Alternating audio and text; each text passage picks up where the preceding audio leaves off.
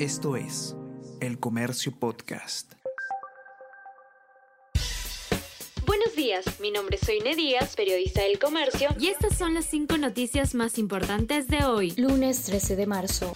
Un total de 400 distritos están en emergencia por las fuertes lluvias. Desde la segunda quincena de marzo, el ciclón Yaku dejaría de tener influencia en las precipitaciones. Mañana se espera una lluvia fuerte en zona este de Lima. Por ello, se aplaza el inicio de clases desde Tumbes hasta Ica. Porcentaje de niños y adolescentes que no iniciarán el año escolar según el Minedu es de 53,5%.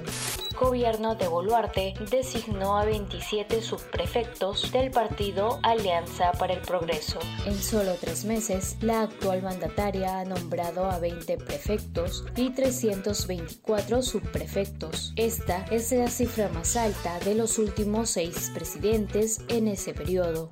Betsy Chávez cobró asignación de 15 mil soles al Congreso cuando era ministra. La parlamentaria recibió en dos oportunidades esta suma después de asumir las carteras de trabajo y cultura. Ella no ha devuelto este dinero, según informó el dominical Panorama.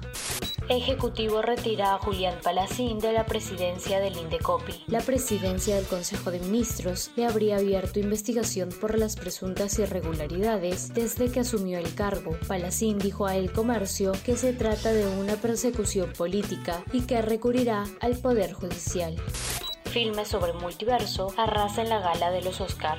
La triunfadora de la noche fue todo en todas partes al mismo tiempo, que se llevó siete estatuillas, incluidas Mejor Película y Mejor Dirección para los Daniels. Esto es El Comercio Podcast.